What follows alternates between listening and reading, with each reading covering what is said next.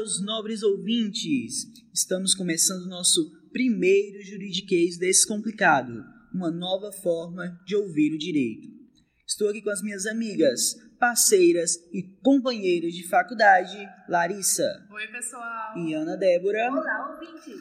Bom, agora vamos nos apresentar. Pessoal, meu nome é Larissa e eu estou cursando o primeiro período de Direito aqui na Faculdade Católica Dom Orione. Então, eu me chamo Ana Débora e, como os meninos, eu também curso o primeiro semestre de Direito na Faculdade Católica aqui de Araguaína. E este que vos fala se chama Guilherme Olivério. Eu tenho a honra de estudar com essas duas moças. Finalizado este primeiro bloco, vamos para o assunto do nosso primeiro episódio.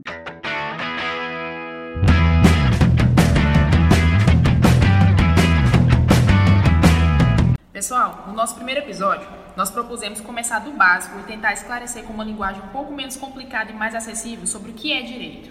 Olha só, para isso, nós entrevistamos duas pessoas e perguntamos a definição de direito para elas. A primeira é a empresária dona da rede de lojas Top Fama e atual presidente da Associação Comercial e Industrial de Araguaína, a ACIARA, a senhora Elida Dantas. Olha, o direito tem várias interpretações. Vou falar uma do sentido da palavra. Uhum. Direito é o que é certo. O que que é certo. Então, assim, tem o que é errado e o que é direito. Direito é aquilo que é aceito, que é aprovado, que é, é assim, é, na cultura das pessoas, na mente das pessoas, é o que é de direito, é o que é algo que eu posso usufruir, algo que é um direito meu, uma coisa minha, porque é meu direito. Então, eu, eu considero que direito, no sentido da palavra, é aquilo que a gente possa é, usufruir, porque é de direito, é uma coisa que é já é certo que é seu, já é óbvio que é seu. Então, já está na cabeça de todo mundo que é algo que não tem mais dúvida. Aquilo ali é o certo, aquilo ali é o aprovado. Então, é isso.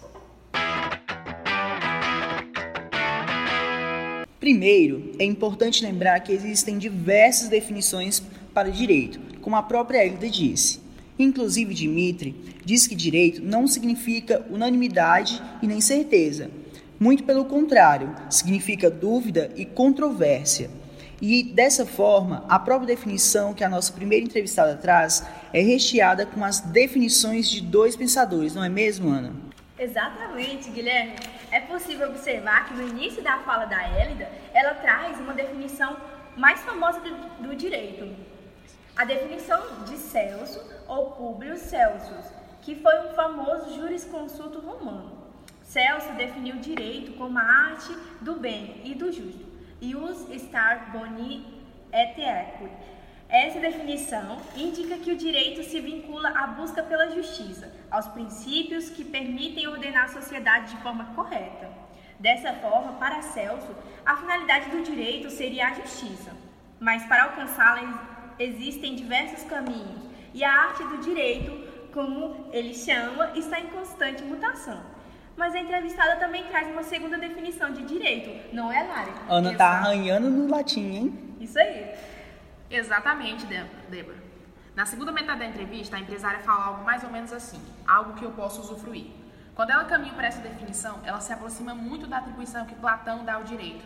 Ele também abarca a busca pela justiça, mas o filósofo grego acrescenta que o princípio fundamental do direito é dar a cada um aquilo que merece ou aquilo que lhe é de direito com a como a própria entrevistada falou, tá, gente? Uhum. E quando Platão disse que esse direito diz respeito à própria natureza do indivíduo e à sua função na sociedade, é exatamente aquilo que ela disse quando falou: uma coisa que, que todo mundo sabe que é minha, que já está, já está na cabeça de todos, seja dado pelo estado social, família ou local de nascimento.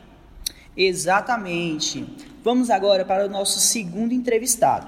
Ele é professor da Rede Federal de Ensino, ali do IFTO, formado em letras e mestre em linguística. É o professor Felipe Carneiro. É, com relação ao que você demandou, é, para que eu pudesse explicar o, o que significa a palavra direito, é, a leitura que eu faço é que direito seria uma, uma, uma questão de garantia. Então, para mim, fica pressuposto algo que eu tenho como garantia.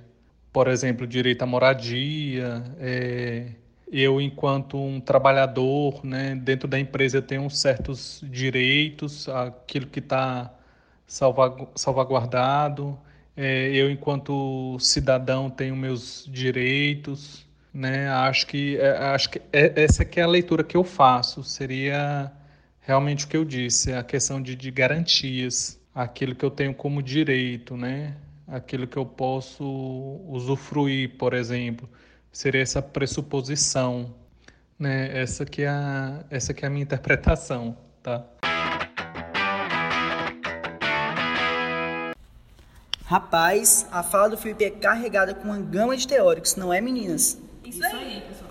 Então, pessoal, eu vou falar para vocês um pouquinho sobre o Eros Grau, que ele é professor de Direito na Universidade de São Paulo, a USP, e ex-ministro do STF. Então, Segundo ele, a sociedade gera um direito pressuposto. E direito pressuposto, gente, é sempre bom lembrar que ele é a margem da vontade individual de cada um, entendeu?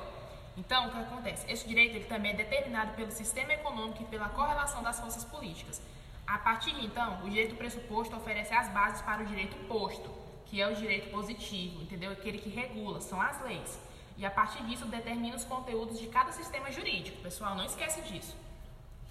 E de acordo com a fala do professor Felipe, né, nós podemos fazer um link com Rousseau, na qual é um contrato social entre as partes, como os detentores de poder, o, o Estado, por exemplo, ou os empresários, como foi citado na fala é, do professor Felipe. E os que estão é, querendo usufruir de algo justo e digno. A gente também pode observar a visão é, do que é chamado de pacto social democrático, na qual o direito ele vai buscar resultar em interesses coletivos. E segundo o autor, ele acredita que há essa garantia de direitos, né, trazendo para essa para nossa atualidade. Muito interessante. Ele também traz na fala a questão do garantismo, né, quando ele fala das garantias. Ele traz esse, a ideia de Ferrajoli, onde para Ferrajoli o garantismo é exatamente tutelar os direitos fundamentais, como a própria como o próprio direito à moradia que o professor disse, né, que é um dos objetivos principais desse garantismo. Além de trazer esse garantismo, ele cita também a questão do legalismo, que é também ali intrínseco ao garantismo, né? Que ele fala que é, pra, que para cumprir as leis, tem que cumprir as leis, que o direito é aquilo que é cumprido. Quando ele cita a questão da, por exemplo, direitos empregados, da CLT, que ele fala que tem que ser cumprida a CLT, que isso para ele é direito. Então, é exatamente isso. O garantismo que ele fala é, é o legalismo e o garantismo, que traz do, da ideia de Ferrajoli, que é a garantia que o Estado irá proporcionar a ele. Isso para ele é o direito. Então é isso, pessoal. Nós esperamos que realmente tenhamos conseguido descomplicar um pouco esse juridiquês ao qual vamos conviver a partir de agora. Que as definições de direito explicadas aqui tenham ficado claras para vocês.